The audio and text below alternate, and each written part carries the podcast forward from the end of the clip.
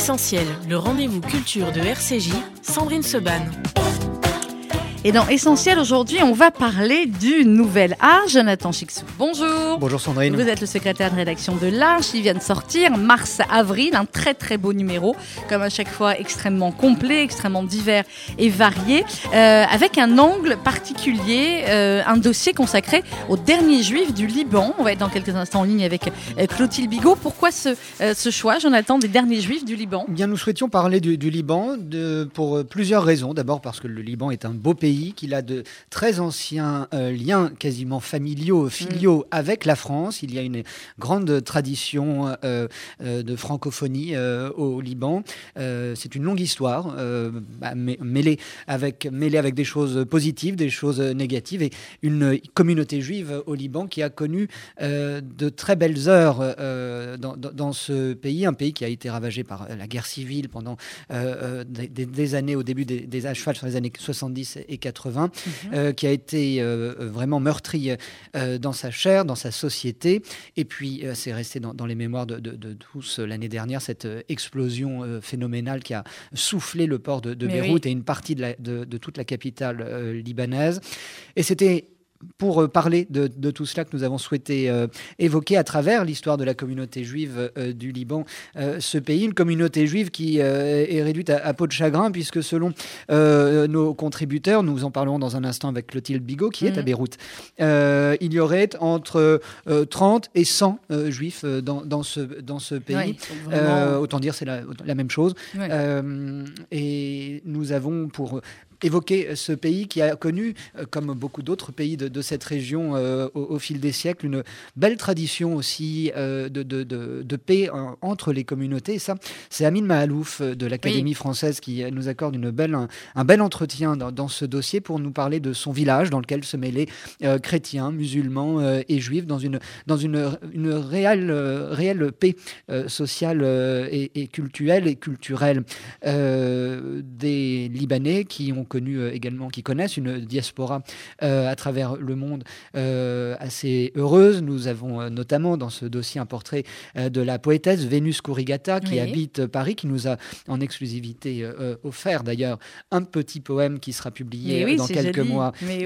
et avec l'aide précieuse de, Josiane Savigno, plusieurs contributeurs à Beyrouth euh, nous euh, ont également offert de, de très beaux textes pour nous raconter eh bien leur amour de ce pays et leur amour de la langue française également. Alors nous sommes en ligne avec euh, Clotilde Bigot. Clotilde, bonjour. Bonjour. Je crois bien que c'est la première fois dans l'histoire de RCJ, je ne voudrais pas me tromper, mais il me semble bien que c'est la première fois que nous avons quelqu'un en direct de Beyrouth. Euh, donc euh, tant mieux, Clotilde. Euh, merci d'être avec nous. Alors, ce grand papier, ce grand reportage que vous signez dans l'Arche, dans ce dossier, les derniers juifs du Liban. D'abord, vous, racontez-nous, vous êtes envoyée spéciale au Liban, vous êtes correspondante, vous vivez là-bas depuis combien de temps? Alors moi je suis correspondante, enfin je suis journaliste freelance et j'habite au Liban depuis maintenant quatre ans. Mhm. Donc euh, c'est un peu chez moi. Ben oui, forcément, on s'attache. C'est le, bonheur et le souci parfois même des correspondants euh, euh, qui restent comme ça pendant, pendant plusieurs années. Alors, comment est-ce que vous avez mené cette enquête justement sur ces euh, derniers juifs du Liban? On disait une trentaine, une centaine, donc euh, quasiment effectivement plus rien. Et sur l'histoire de ce peuple juif au Liban. Alors en fait j'ai commencé déjà cette enquête il y a plusieurs années. Ça fait environ trois ans que je travaille euh, dessus, donc euh, bien sûr plus ou moins. Et j'avais déjà rencontré euh, quelques membres de la communauté il y a, oui c'est ça, trois quatre ans. Et en fait, j'ai recommencé tout le travail avec l'Arche une fois qu'on a collaboré. Et du coup, j'ai pu rencontrer, mais c'est en fait cette communauté, comme il y a très peu de personnes et elle est assez méfiante pour des raisons totalement légitimes, c'est très difficile d'y entrer et ça a pris trois ans pour ma part. Euh, J'ai pu rencontrer donc euh, des personnes de la communauté, des responsables de la communauté. J'ai pu rentrer dans la synagogue de Beyrouth qui est fermée au public en fait depuis euh, toujours, depuis que- qu'elle a fermé euh, enfin, dans les années 70. Personne Mhm. n'a vraiment le droit d'y rentrer. Et ça, ça a été un travail de longue haleine. Il y a un paradoxe également, Clotilde, ou pas, c'est vous peut-être euh, qui allez euh, nous, nous le dire euh, tout, tout de suite. Euh, les Juifs sont les bienvenus, nous écrivez-vous euh, au Liban. On aime les, les Juifs, mais on n'aime pas euh, Israël. Comment euh, vous pouvez expliquer euh, ce, ce- ce- ce grand écart? C'est courant, hein, en même temps. Parfois, c'est certain. Ici, c'est vraiment deux choses qui sont totalement différentes. C'est-à-dire que les juifs libanais ne sont pas sionistes. Mhm. Euh, loin de là même, euh, c'est vraiment une marque une différence parce que ici le Liban est en guerre contre euh, ce qu'on appelle les voisins du Sud depuis la création de l'État d'Israël. Donc en fait, les Juifs libanais que j'ai rencontrés sont vraiment extrêmement libanais. C'est-à-dire que par exemple, j'ai eu un monsieur qui m'a dit ah moi je n'ai aucune envie de mettre un pied chez les voisins du Sud, c'est vraiment, c'est pas chez moi. Moi, je suis libanais avant tout. Si jamais je dois aller ailleurs, ce sera peut-être en France parce que j'ai mon frère euh, qui y habite et que ma sœur y a célébré son mariage. Donc, il y a vraiment une grosse différence. Après, le peuple libanais, en fait, tout est dans la sémantique. C'est-à-dire que euh, lorsque les communautés, donc il y en a 18 au Liban, les communautés religieuses ont été euh, nommées, mhm. les Français, donc c'était à l'époque du mandat français, on a appelé les Juifs les Israélites. Et en fait, ça a été mal traduit en arabe en israélien. En fait, c'est le même mot. Donc, euh, ça crée la confusion et euh, il y a de nombreuses personnes qui pensent que les, enfin, en fait, qui font, qui se trompent entre juifs et israéliens. C'est-à-dire que pour eux, les Israéliens, ce sont des juifs et les juifs du Liban, ce sont des Israéliens. Donc, c'est quelque chose qui met en danger énormément la communauté juive et euh, qui crée une confusion qui peut être tout simplement dangereuse. C'est-à-dire que c'est pas traduit en, je, ne suis pas une spécialiste en arabe, mais c'est yaoud euh, généralement le terme euh, pour désigner les juifs en, en, mm. arabe. Euh, alors vous racontez aussi Clotilde Bigot dans le dans ce dossier de l'Arche que le Liban a longtemps été un havre de paix pour les juifs de toute la région qui fuyaient les persécutions, notamment ceux qui ont été chassés après le pogrom d'Irak en 1941. Oui, alors c'est vrai que du coup le, le Liban, de par son ouverture aux différentes communautés, c'est vrai euh, que le Liban, c'est un pays qui fait un peu tache d'huile dans la région.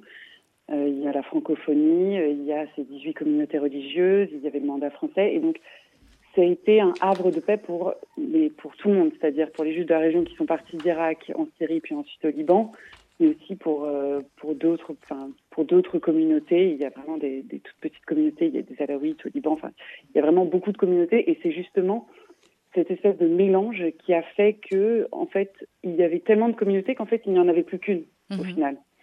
Euh, ça ne servait plus à rien de dire, bah, moi, je suis de telle communauté. On est libanais avant tout, et ensuite, on a ces petites particularités. Et, donc, les Juifs faisaient partie de ça. En ce qui concerne les lieux, alors il y a de très belles photos, Clotilde Bigot, dans votre, dans votre reportage dans l'Arche. Réalisé par Clotilde. Réalisé par Clotilde. Euh, il, y a, il y a cette synagogue, euh, Magen Abraham, euh, qui est dans un quartier UP, celui de Wadi Abou Djamil. Euh, comment elle est entretenue, pas entretenue C'est vrai que là, la photo est très belle, mais il me semble, enfin, devant, j'ai l'impression qu'il y, a des sacs, est-ce que c'est des sacs poubelles ou, ou autres Comment est-ce que ces, ces, monuments, ou l'allée des Juifs, ou la, la, salle de classe que vous avez photographiée également dans les anciens locaux de l'Alliance israélite universelle, euh, est-ce que ces lieux sont entretenus ou pas du tout? Il y a le cimetière aussi. Hein. Oui, alors euh, à Beyrouth, donc en fait, euh, je vais faire par ville. À Beyrouth, il y a la synagogue qui, elle, a été ravagée par l'explosion du 4 août. On n'est vraiment pas très très loin du port. et là, en fait, c'est toujours c'est la diaspora ce sont les juifs libanais de l'étranger, c'est un peu comme ça que fonctionne le Liban, hein, qui ont envoyé de l'argent pour reconstruire la, la synagogue quand j'ai discuté avec euh, celui qui, qui gère la synagogue, en fait, il m'avait dit euh, que le, 4 août, le 5 août, le 6 août, après l'explosion, il a reçu des dizaines et des dizaines d'appels de personnes qui demandaient comment va la synagogue mhm. et est-ce qu'on peut aider. Donc ça, ça a vraiment, euh, ça, ça, c'est grâce à ça qu'en fait la synagogue aujourd'hui est encore en travaux. Et il faut savoir qu'elle avait été rénovée auparavant par Solidaire, qui est une entreprise qui appartenait à l'ancien Premier ministre qui avait refait un peu tout le centre-ville. Et euh, maintenant, c'est vraiment euh, des contributions de l'étranger. Après, quant au, euh, au, cimetière de Beyrouth, c'est alors il y a différentes choses. Il n'a pas besoin d'être extrêmement entretenu, mais il y avait eu un, il y a quelques années un de son, un de ses murs qui s'était effondré. Mhm. Et du coup, ça avait fait beaucoup de bruit. Et là, c'est l'État qui a, qui a reconstruit le mur. Il y avait eu euh, des grosses pluies, donc ça avait détruit une partie du cimetière. Donc là, c'est l'État. Après, euh, des concerts de Beyrouth, euh, par exemple la synagogue de Saïda, le cimetière de Saïda, tout ça, ils ne sont absolument pas entretenus. L'école, enfin l'Alliance israélite universelle, par exemple, il y a des personnes qui habitent dedans. Donc, je suis allée toquer à la porte. J'ai dit bonjour, est-ce que je peux rentrer chez vous? Ils m'ont dit oui, il n'y a pas de problème. Et du coup, les salles de classe, en fait, il y a leur cuisine, leur chambre. voilà, ils, sont au courant qu'ils habitent dans un lieu unique et dans un lieu historique. Oui. Mais ils l'habitent. C'est pareil pour la, c'est pareil pour la synagogue de Saïda. Alors, il y a ce témoignage aussi euh, très émouvant de Allegra, qui a 89 ans, euh, qui habite euh, au Liban, qui vit chez un de ses fils. Elle s'est mariée, vous racontez Allegra, avec un chrétien orthodoxe. Et bon, c'était pas évident. Et vous dites que elle a perdu. Alors, elle a emménagé chez son fils et sa belle-fille parce qu'elle était souffrante. Et elle a perdu les quelques objets qui lui rappelaient son judaïsme. Et elle vous dit le soir, je récite en hébreu ma prière chez Israël, Adonai Eloheinu, Adonai Echad. Et elle voudrait être enterrée euh, au cimetière juif, mais elle dit que, hum, voilà, elle pense que ses enfants ne vont pas le faire. Voilà, euh, Allegra, c'est quelqu'un bah, du coup que j'ai connu il y a trois ans. Et en fait, pour la petite histoire, je l'avais euh, une fois, je, je m'étais absentée quelques mois du Liban et quand je quand je suis revenue, j'ai voulu la rappeler et sa ligne était coupée. Donc j'ai eu très très peur. Mhm. Et ensuite, je suis allée à sa, à, à sa recherche en fait à Zahle et on m'a dit que euh, bah voilà, elle se trouve euh, ici, elle est chez son fils, etc. Et du coup, j'ai pu la retrouver. J'étais euh, extrêmement émue et elle aussi. Et du coup, voilà, elle m'a raconté qu'en fait, quelques jours après notre dernière rencontre, elle, a, elle, est tombée, elle a eu vraiment un gros problème et puis on a dû l'amener à l'hôpital. Et ensuite, c'est son fils et sa belle-fille qui qui m'ont tout simplement euh, décalé chez eux et maintenant elle est elle est souffrante, elle a toute sa tête, elle garde son humour euh, caustique et euh, mais malheureusement elle ne sort plus. Et elle a perdu ses objets, elle n'ose pas demander à sa belle-fille parce que ça ne se fait pas et mhm. ça reste quand même assez tabou. Donc en fait, elle avait une petite menorah et elle se pourrait. Et ses photos de famille, son grand-père qui était rabbin, sa mère avec qui elle a vécu, voilà, elle a perdu beaucoup, beaucoup de choses. Mmh, On peut dire, euh, Clotilde, que c'est une mémoire qui, disparaît avec ces derniers, euh, ces derniers juifs euh, du Liban? Ou bien, ah bah, ou, bien on peut la trouver, elle, va, elle va vivre, continuer de vivre d'une autre façon, peut-être, je ne sais pas. Alors peut-être qu'elle continuera de vivre de par la diaspora, mais la diaspora libanaise juive, ça fait longtemps qu'elle a quitté le Liban. Donc on perd de sa libanité forcément quand on habite par exemple au Brésil depuis 200 ans ou quelque chose comme ça, bah forcément, euh, c'est compliqué. Moi, personnellement, je pense que la, la mémoire va vivre euh, parce que, en fait, euh, les synagogues et les cimetières vont rester. Alors, on ne sait pas dans quel état ils seront dans 100, 200 ans, mais ce sera un peu la nostalgie passée. Moi, je, je pense que la, bah, la communauté juive vraiment se fait vieille. Et une fois qu'ils seront tous décédés, je vois mal le Liban redevenir un, un havre de paix euh, pour la religion juive euh, dans cette région. Merci beaucoup Clotilde Bigot d'avoir été avec nous en direct de Beyrouth, euh, je le rappelle, et on renvoie donc à votre grand reportage dans l'Arche de ces deux mois. Merci Clotilde. Jonathan. Oui, dans ce dossier, les derniers juifs du Liban, il y a également un, très beau travail mis en, avant de Naji Gergi, pardon. Zaïdan. Naji Gergi Zaïdan, euh, qui euh, est historien franco-libanais et qui s'intéresse et qui travaille depuis de nombreuses années justement à trouver, retrouver euh, toutes les traces de cette communauté juive, que ce mhm. soit des bâtiments, que ce soit des pierres tombales. Il, mène un, travail assez spectaculaire. Il nous a offert quelques-unes de ces photos pour illustrer l'entretien qu'il nous a accordé et pour évoquer, pour rebondir sur ce que nous disait Clotilde Bigot à l'instant, il y a deux petites photos euh, prises dans la synagogue de euh, euh, Sidon ou Saïda qui montrent la niche, en prise, des photos prises par Naji Gergi Zeidan en 75. On voit la, niche dans laquelle se trouvent les rouleaux de la Torah au fond de la synagogue en, 1975. Il s'y trouve et Naji Zeidan s'est fait photographier devant la même niche il y a trois ans et on voit que cette niche accueille désormais un, écran de télévision et des peluches, le lieu étant habité tous nos contributeurs euh, qui se sont rendus au, Liban, qui y habitent, nous ont tous écrit la même chose, à savoir que les Libanais qui habitent, euh, les musulmans libanais qui habitent dans, dans ces synagogues ou euh, dans ces anciennes écoles juives, mmh euh, sont entre guillemets très généreux et ouvrent, acceptent d'ouvrir Oui. leurs portes très très facilement pour que des campagnes de photographie, pour que des, euh, des chercheurs ou euh, des visiteurs qui euh, tentent de remonter leurs racines familiales eh bien, puissent associer des lieux à une transmission orale. Alors, c'est donc l'un des dossiers de l'Arche, les derniers juifs du Liban. On va marquer une pause musicale. On se retrouve juste après avec Jonathan Sixou et nous allons partir cette fois pour le Golan où nous attend le photographe Michael Guiladi. I wanna talk to you. Et quand on parle de Liban, c'est évidemment le chanteur franco-libanais Mika qu'on retrouve sur RCJ. Do I attract you? Do I repulse you with my queasy smile? Am I too dirty? Am I too flirty? Do I like what you like? I could be wholesome, I could be loathsome, guess I'm a little bit shy. Why don't you like me? Why don't you like me without making me try? I try to be like Chris Kelly, but all her looks were too sad. Little Freddie. Mm, I've got an entity mind.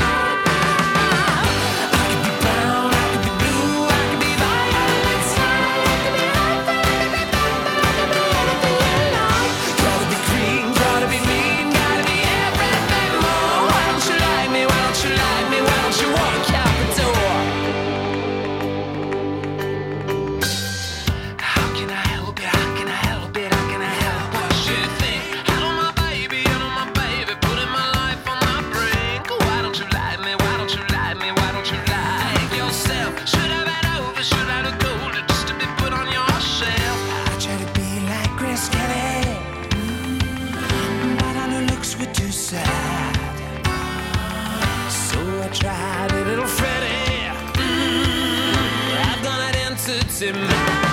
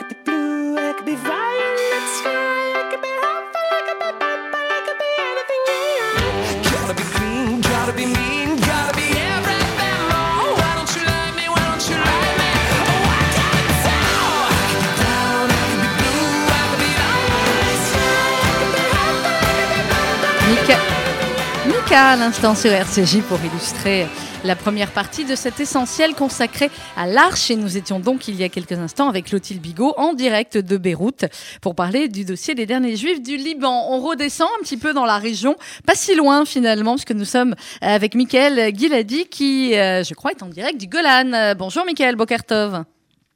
Bonjour, bonjour. Merci d'être- euh, euh, chez vous. Merci d'être avec nous. Vous êtes dans le Golan là, Michael? Oui, oui. Je- J'habite euh, dans le Golan. Euh, J'ai déménagé de Tel Aviv il y a 17 ans, plus Mhm. ou moins. Et euh, je suis ici depuis.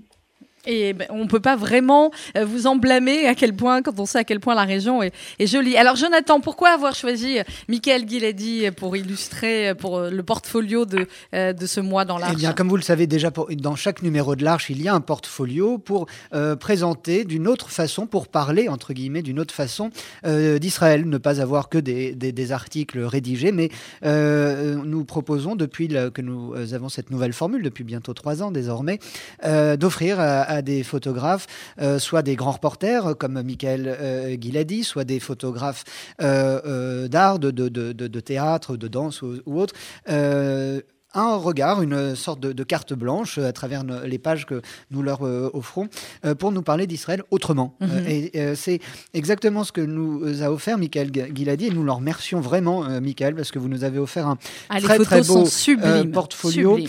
c'est, vous, vous avez parcouru le Golan durant l'année écoulée, pendant le confinement, après le confinement, entre deux confinements, pour nous offrir une galerie de portraits de tous les habitants très divers qui, qui peuplent euh, le Golan et de cette nature euh, assez euh, impressionnante, Michael. Qu'est-ce qui vous marque le plus, vous, maintenant, comme vous venez de nous le dire, qui, qui habitez cette région particulière de- depuis 4 ans maintenant? Ben, D'abord. D'abord, c'est une région qui n'est est quasiment pas connue au public français. Et c'est dommage. C'est l'un un- l'un des endroits les plus euh, beaux d'Israël, au nord-est du pays, à la frontière de la Syrie, euh, à deux pas du lac de Tibériade. Mhm. Euh, je me sens ici à la maison, malgré que j'ai grandi dans des villes, et en Belgique, et ici en Israël, à Tel Aviv.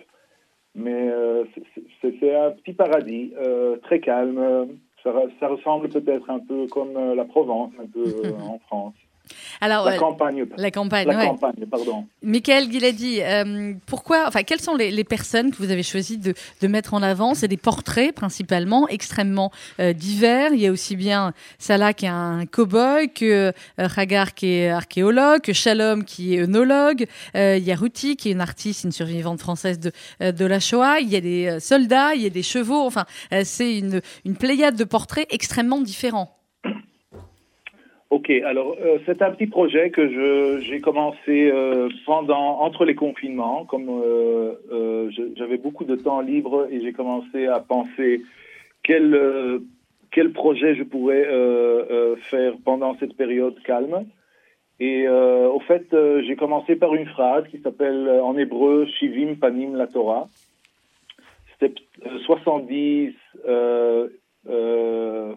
euh, euh, euh, comment dirais-je 70, Euh, j'ai pas le panim. por- panim euh, Des portraits. des portraits, des, des portraits. des visages, Ouais, visages. Oui, panim, c'est 70 visage. visages à la Oui. Torah et j'ai traduit ça euh, dans le Golan euh, pour montrer la diversité euh, des gens qui habitent ici parce que c'est des gens très spéciaux euh, qui ont cherché une autre vie, pas une vie urbaine comme Mhm. euh, la plupart euh, des Israéliens habitent, un peu plus relax, un peu plus calme et un autre euh, rythme. Et voilà, et je me, je me suis fait une petite euh, liste qui pour euh, pour trouver des gens un peu plus intéressants de, de tous les paysages, de tous les villages qui sont euh, ici dans le Golan, euh, villages religieux, villages euh, non religieux, druzes, Oui. etc. Et voilà, et j'ai fait ça euh, pendant la dernière année, pendant euh, 2020. Cette euh, région de- du Golan, Mi- Michael, vous nous le euh, montrez à travers différentes photos et aussi marquée euh, par euh, la guerre avec la Syrie, la guerre de, de Kippour en 73. Euh, quel est le, le rapport que les habitants de cette région entretiennent avec ce passé? D'abord, ça commence six ans avant, en 67, Mhm. à la guerre de six jours. Au fait, mon, mon projet est né par la date de ma naissance. Je suis né le 9 juin 1967. C'est Mhm. le quatrième jour de la guerre de Mais oui. jours. Ok, donc euh, la- on- Israël a été attaqué par tous les fronts, euh, dans tous les fronts, euh, au début au sud, dans, et puis, et puis en Cisjordanie, à Jérusalem, à Jérusalem de l'Est, par la Jordanie, et puis dans le nord. au fait, après quatre jours, euh, Israël était prête à, à terminer la guerre, mais les habitants euh, qui habitent euh, sous euh, le plateau du Golan, autour de la Kinneret, autour du lac de Tibériade, on, sont, euh, on- se sont euh, partis à Jérusalem pour se plaindre que la guerre ne veut pas se finir comme ça et les laisser en, toujours en dessous du nez des Syriens qui Mhm. étaient au-dessus d'eux ou qui les bombardaient euh, jour et nuit. Donc euh, Israël a décidé de continuer la guerre et de euh, euh, monter sur le plateau du Golan. Et depuis 1967, euh, le Golan, qui était syrien, est sous les, mains israéliennes. Alors, euh, Michael Guiladi, euh, est-ce qu'aujourd'hui, un an après ces photos, est-ce que le Golan est finalement une terre qui, évolue ou est-ce que dans un an, dans deux ans, dans trois ans, vous pourriez prendre à peu près les mêmes photos? Euh, le Golan ne cesse pas de, de- de- de changer et d'évoluer. Euh, surtout, surtout euh, après cette année de confinement, Mhm. beaucoup de gens qui habitent au centre d'Israël commencent à penser comment ils veulent vivre, peut-être Oui. vivre autrement, un peu plus dans la nature, un peu plus calme, sans les bouchons ch- chaque matin et chaque soir. Et je connais plusieurs gens qui, qui, ont, qui, qui ont tout laissé, ont vendu leur appartement et euh, se sont achetés une petite maison, calme, relax, euh, trouvé un boulot ici, euh, euh, des gens qui, qui, continuaient, qui continuent à rouler chaque jour vers le centre d'Israël pour continuer le travail s'ils n'ont pas trouvé ici. Mhm. Ça évolue constamment, ça évolue constamment le Golan. Alors, on peut suivre vos photos sur votre Instagram, euh, Michael Guiladi, euh, Michael Guiladi euh, photographie, euh, Avec et un voir Y. ainsi, avec un Y, et voir ainsi toutes vos magnifiques photos qui sont donc dans ce euh, dans ce portfolio de l'Arche de, de ce mois-ci. Merci beaucoup, Michael. Vous êtes vacciné Je dans vous le Golan. Quel est le, Est-ce que vous êtes vacciné dans le Golan? Bon, on n'est pas trop rapide, euh, on n'est pas trop, on se presse pas trop, mais euh, comme euh, moi en tant que photographe de presse, je ne peux pas euh, prendre des photos de concerts ou de même aller Mais à la piscine, donc euh, je n'ai pas eu le choix et voilà. Alors on est vacciné. Eh bien, écoutez, tant mieux. Longue vie à tous. Merci beaucoup, Michael Merci. Bonne Michael. journée. Je vous remercie, je vous remercie beaucoup. Merci Au revoir. beaucoup, bonne journée. 11h34 minutes sur RCG, on va marquer une petite page de publicité et juste après on se retrouve avec euh, Dominique Missica qui va nous parler euh, de l'ouverture culture consacrée à la photographe Sabine Weiss et on verra d'ailleurs tout le dossier culture euh, avec vous Jonathan Sixou, à tout de suite.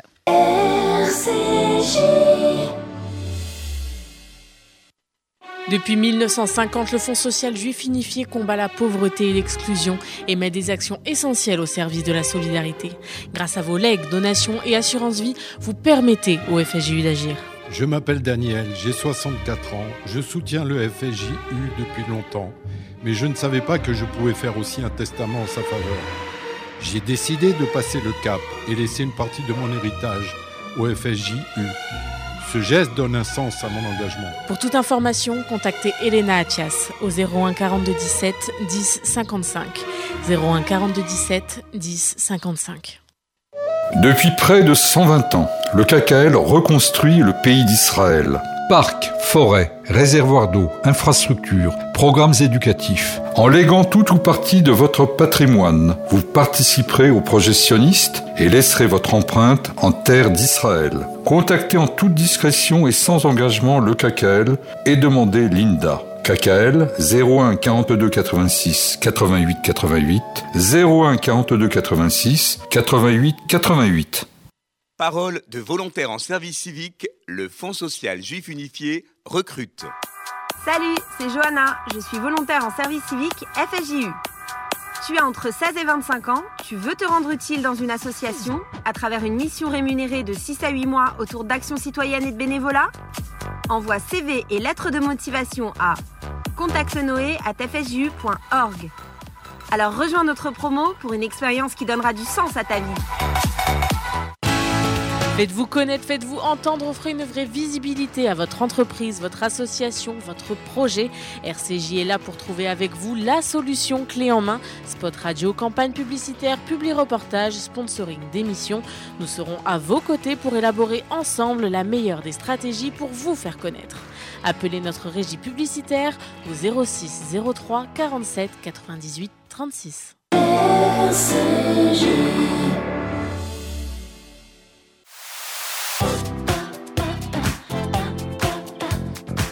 Essentiel, le rendez-vous culture de RCJ, Sandrine Seban. Et on parle aujourd'hui dans Essentiel de l'Arche numéro de mars-avril 2021. On a parlé du dossier Les derniers juifs du Liban. On a également évoqué le très très beau portfolio euh, du photographe Michael Guiladi, euh, qui est avec nous en direct du Golan. Euh, Nous sommes à présent en ligne avec Dominique Messica. Bonjour Dominique. Bonjour, ravi d'être avec vous. Mais nous Bonjour donc, Dominique. on va se retrouver bientôt, me semble-t-il, pour un très bel ouvrage que vous avez euh, euh, écrit avec Maurice Savrant sur, sur Robert Badinter. Donc, donc j'ai hâte, on se retrouve fin mars dans, dans ce magazine. Là, avec vous, euh, bien, on va parler d'autre chose. On parle de Sabine Weiss. Racontez-nous qui est euh, cette photographe et pourquoi euh, vous avez voulu eh bien, parler d'elle dans l'Arche. J'ai eu une sorte de coup de foudre. C'est Paul Henriette Lévy qui m'avait signalé la sortie de ce magnifique livre de photos de 200 à peu près photos publiées aux éditions de la Martinière et Mhm. signées d'une dame que j'avoue, dont je connaissais le nom, mais guère euh, vraiment euh, le parcours. Et j'ai eu un coup de foudre pour cette euh, doyenne de la photographie, qui s'appelle Sabine Weiss, qui a quand même 96 ans. Mais oui. Et qui est absolument génial, et à la fois par son talent et par sa personnalité. Alors, oui, alors les femmes photographes, en plus, euh, j'ai envie de dire, elles sont parfois, euh, comme d'habitude, hein, moins connues que euh, que les hommes. Et pourtant, Sabine Weiss, elle sait, euh, on va dire presque un siècle, puisqu'elle a 96 ans, euh, de de photos, de photos magnifiques, De grandes photos, de oui. gr- très grandes photos, et de photos euh, vraiment qui euh, qui ont un vrai vrai style. Absolument, ce sont des photos quasi euh, iconiques euh, parce que elle a eu plusieurs vies à 96 ans, c'est normal, mais euh, toute sa vie consacrée à la photographie, mais elle n'a pas simplement, euh, je dirais, euh, photographié euh, euh, les gens des rues, les enfants, les clochards, les pauvres, euh, les gens de peu, euh, dans cet euh, esprit humaniste comme euh, Willy Ronis ou Robert Doisneau. Elle a été aussi une photographe de euh, très bien euh, lancée dans le monde de la publicité, euh, Mhm. donc aussi bien pour des couches euh, que du, du shampoing. Elle a été aussi la photographe de Rita Hayworth euh, ou, Ça, de- c'est pas rien. de- ou des présidents des, des- des États-Unis. Donc, elle a, elle a mille palettes à son arc, mais toujours avec ce regard tendre, euh, chaleureux, qui tend à rendre justement, à, bien cerner l'humanité de, de chaque être qu'elle rencontre. Et pour ça, je, je, trouve qu'elle est euh, extrêmement moderne et, et contemporaine. Et puis aussi, c'est vrai que les femmes, euh, bon, bah, comme vous l'avez dit, elles sont toujours les oubliées de, de l'histoire. Non pas qu'elles aient pas été des, des grandes photographes, mais simplement l'histoire officielle, dirons-nous, les a minorées, les a un peu euh, effacées. Et ce n'est que justice tout de même à, à, à son âge de oui. enfin lui rendre euh, hommage, même si elle a été exposée dans les plus grands musées, surtout aux États aux, États-Unis. euh, voilà. Et ça, je trouve que c'était urgent de le faire. Et vous avez très bien fait, euh, Dominique. Nous reproduisons, nous reproduisons dans, ce numéro de large de, mars-avril plusieurs euh, de ces photos euh, qui renvoient donc au très bel album que publient les éditions de La Martinière. Ce tendre, ce si tendre regard est poignant quand il s'agit surtout, me semble-t-il, de- photographier des enfants. Euh, elle se met à hauteur d'enfant. Ce n'est quasiment pas un adulte qui photographie un, enfant avec une vue en, en plongée. On est à hauteur de regard et elle arrive à, à- à capter quelque chose, que ce soit euh, en Italie, au Japon ou, ou, euh, en France. à Paris. Ou à Paris, euh, évidemment. Comment vous, co- comment vous pouvez expliquer cette, euh, euh, cette sensibilité que nous ressentons, nous, spectateurs de, de ces photos? Eh bien, parce que je crois que, que ces sujets ne prennent jamais la pause. En fait, ce qu'elle ce qu'elle saisit, c'est un geste, un regard, une expression. Elle, elle, elle sait les faire exister. Ben, c'est tout son talent de, de photographe par une par une attitude et puis surtout par, euh, euh, euh, comme vous l'avez dit, elle se met à la hauteur de, de ceux et celles qu'elle photographie. Elle ne, jamais elle ne surplombe Mhm. euh, son son, euh, son ce- Son celui dont elle- Mhm. celle dont elle fait le, le portrait, elle, elle les regarde avec euh, cette, euh, cette empathie, cette euh, tendresse, parfois par, aussi un, un brin d'espièglerie, parce que elle aime bien aussi, euh, aussi repérer des, des, des scènes un peu cocasses ou un peu euh, absurdes. Donc, moi, je crois que ce, que ce qu'elle a, c'est que euh, elle, elle aime les gens. C'est ça. En fait, elle a Oui, je qu'elle aime les gens, bien les gens du monde, les gens du grand monde, les, les acteurs, les, les actrices, et puis euh, celui ou celle euh, au détour d'une rue qu'elle croise et qui, qui la touche. euh, et je crois que c'est ça l'humanisme. Elle photographie toujours à son âge, à 96 ans? Oui, mais alors elle, elle dit qu'elle n'a plus l'é- l'énergie pour pour courir Mais oui. pour courir les, les, les rues, mais elle elle est tout, elle a toujours cette vitalité quand on l'entend dans les émissions de de radio. euh, euh, elle a une, une sorte de vitalité, de goût de la vie, d'appétit de la vie.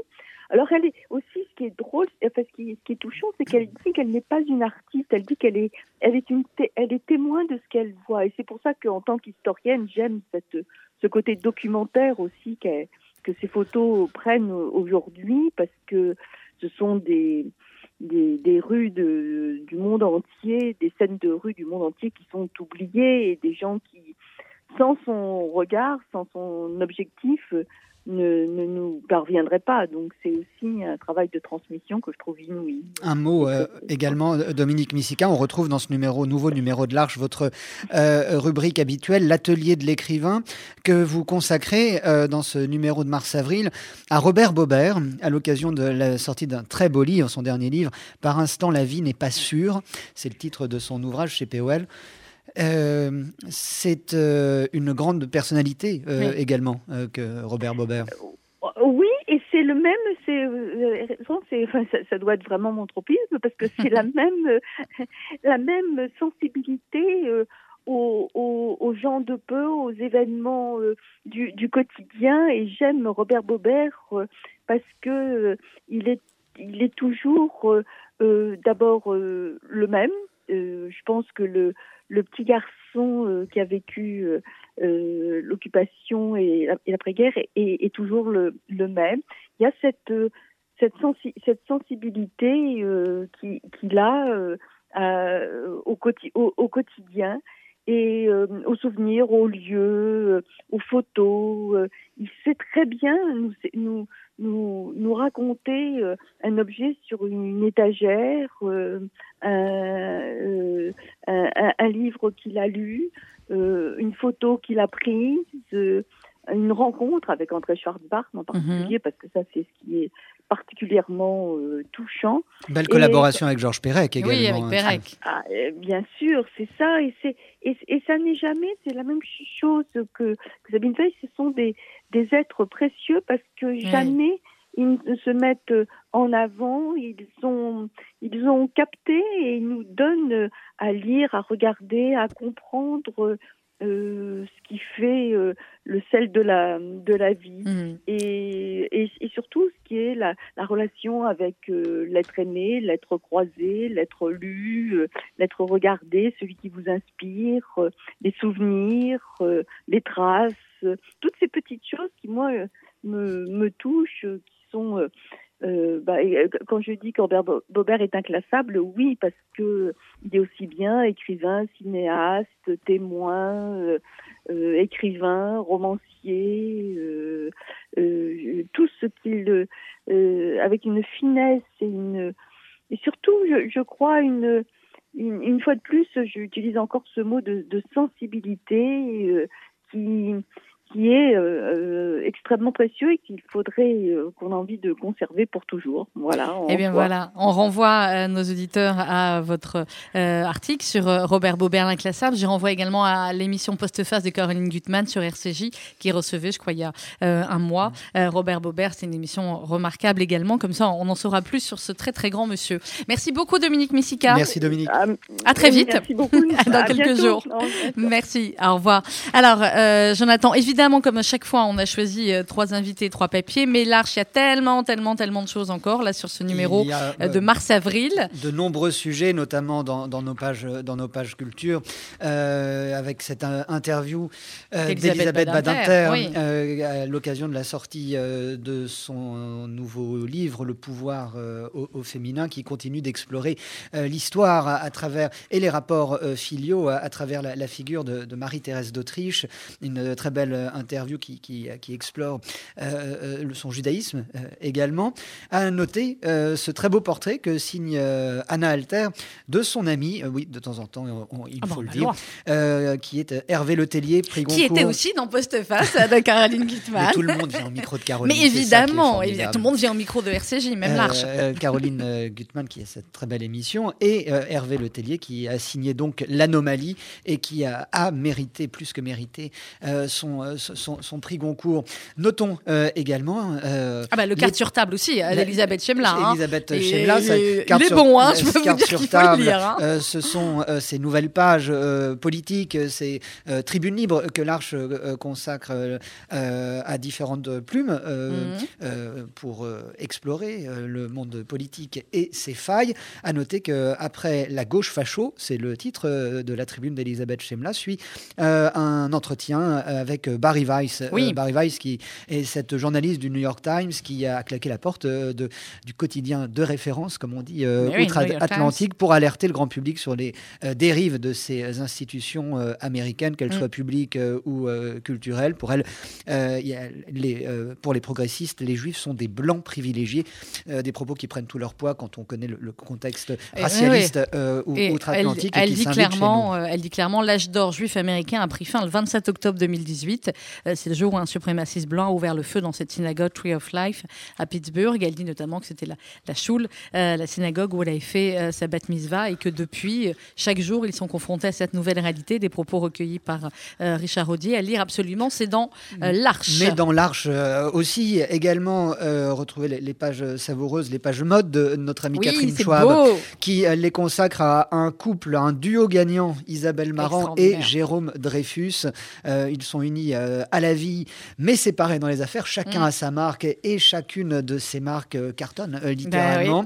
Et puis c'est l'Arche aussi, notre le- grande rubrique judaïsme sous la plume David Aziza, notamment explore l'exode ou la vérité entre histoire euh, et mythe. Ne manquez pas euh, aussi dans nos pages judaïsme euh, cette très belle rubrique que nous avons dans chaque numéro de euh, François Racheline, Relire la Bible, consacrée euh, ce- cette fois-ci à Judas, l'un des fils de Jacob, qui est pour François Racheline un cas particulier dans la Bible et à plusieurs titres. Je ne vous en dis pas plus. Et alors, il y, y a aussi les papiers de Sabrina Obadia sur les séries, les nouvelles séries Made in Israël, où on apprend qu'il y a une série qui s'appelle Bibi. Donc, tout le monde a bien compris. Euh, c'est inspiré de la biographie à succès du journaliste Ben Caspi, de Nathaniel Years. Euh, je pense qu'effectivement, voilà. Ne va pas beaucoup apprécier la série. Dans les pa- non, elle nous le dit, Sabrina. Le dit il a clairement, tenté il de- pas, Il hein. a tenté de- d'empêcher la production de cette série. Euh, dans nos pages ciné, aussi euh, sous la plume d'Anne-Marie Baron, très bel article sur la famille Mankiewicz qui a marqué évidemment tout le, tout le cinéma américain. Et puis toutes nos pages livres, l'Arche consacre et consacre de plus en plus de pages de ces pages euh, aux livres, euh, qu'ils soient en français ou en VO. C'est l'une des particularités de l'Arche aussi, euh, de vous parler de livres qui n'ont pas été traduits en français pour vous faire découvrir la richesse éditoriale chez principalement nos, nos voisins anglo-saxons. Ne pas louper aussi ce très bel article consacré à Paul Celan euh, que signe François Casby. Euh, Paul Celan, poète et guerrier juif, euh, comme il se précisait lui-même. Et puis euh, vos amis. euh, ab- vos- euh, Mais oui, vos vous voyez bien. Les chouchous, Trétiac et Antilogus, faites-vous vacciner, qui vont nous rappeler effectivement à quel point, euh, attention pour tous ceux qui ne nous aiment pas, qui écoutent, c'est de l'humour. La santé des Français est entre les mains des Juifs, et comme par hasard, ça va déjà mieux. Voilà, ils expliquent qu'à partir du moment où vous êtes vacciné, aussitôt vacciné, le sujet est pris d'une fringale de Kreplers, il lui en faut absolument là tout de suite un cornet de 12, et comme par hasard, un marchand passe à ce moment en poussant sa popote, bien joué, effectivement. Euh, voilà, c'est Trétiac et Antilogus, c'est l'humour juif par excellence, et c'est aussi dans l'Arche. L'Arche. euh, On fait comment alors eh Parce bien, que tout le monde le veut là maintenant. Il y a euh, une belle distribution kiosque désormais que Mhm. vous pouvez euh, retrouver. Pour, pour- tous les kiosques ne sont pas euh, alimentés, mais vous- sur le site larchmag.fr, vous avez. euh, euh, les- il suffit de taper votre code postal et on vous dit quels sont les kiosques les mieux achalandés euh, près de chez vous. Ah, ça marche mieux Sinon- que Doctolib en fait quand vous Exactement. avoir le vaccin. Et là, c'est vraiment pareil. efficace. Eh bien, et sinon, c'est ce qu'il y a aussi euh, de euh, mieux pour euh, tout le monde, c'est aussi un abonnement. Un abonnement annuel, 50 euros pour 6 numéros. Non. Et si, un numéro tous les deux mois dans votre boîte aux lettres. Vous pouvez vous abonner euh, par euh, courrier postal. Alors, on va être clair, c'est Ah, un 30 bouquin, hein. Là, 39, on est à 100, 140, 140 pages. 36 Voilà. 39 rue Broca, 75 05 Paris. C'est à cette adresse que vous pouvez adresser votre chèque de 50 euros à l'Arche ou bien euh, par euh, mail abonnement au singulier abonnement arobase larchemag.fr ou bien directement aussi par le site www.larchemag.fr. L'archemag.fr. Euh, merci beaucoup, euh, Jonathan Sixou. Merci, On s'abonne à l'Arche. S'il n'est pas chez votre kiosquier, vous allez en parler avec votre kiosquier. Vous lui dites, mais je veux l'Arche. Et comme ça, voilà, il en commandera euh, bien, plein. L'Arche de mars-avril. Merci, Jonathan.